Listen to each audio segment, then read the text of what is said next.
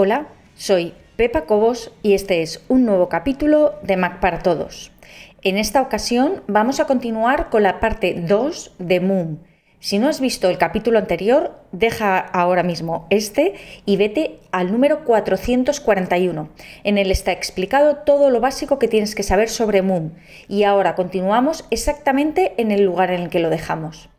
Y la segunda opción, la voy a quitar la primera, la segunda opción es Enable Access to Custom Controls. Esto es, eh, activar el acceso a controles personalizados. Si yo le doy aquí y marco que me los enseñe al pasar el ratón por encima, ahora verás que al pasar el ratón por encima tengo aquí una figurita y tengo aquí mis controles personalizados que vamos a ver ahora mismo. Esto te voy a enseñar cómo funciona, pero lo tenemos que ver en custom, pero lo tienes aquí. En mi caso no, los utilizo esos controles personalizados, con lo cual también lo tengo desmarcado, pero sí que me parece una opción interesante.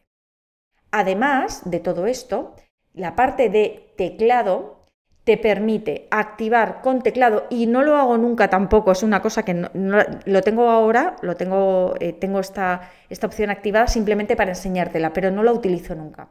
Lo que te permite es mover y ampliar o reducir una ventana utilizando el teclado, sin utilizar el ratón.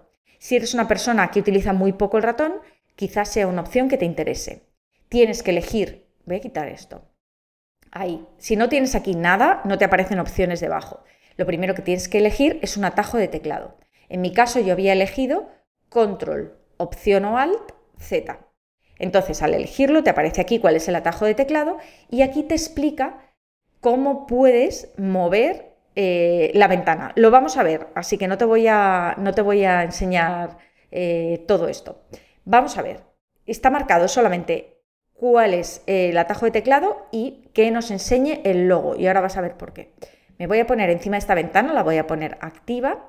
Estoy utilizando el teclado y voy a utilizar el atajo de teclado Control Option Z.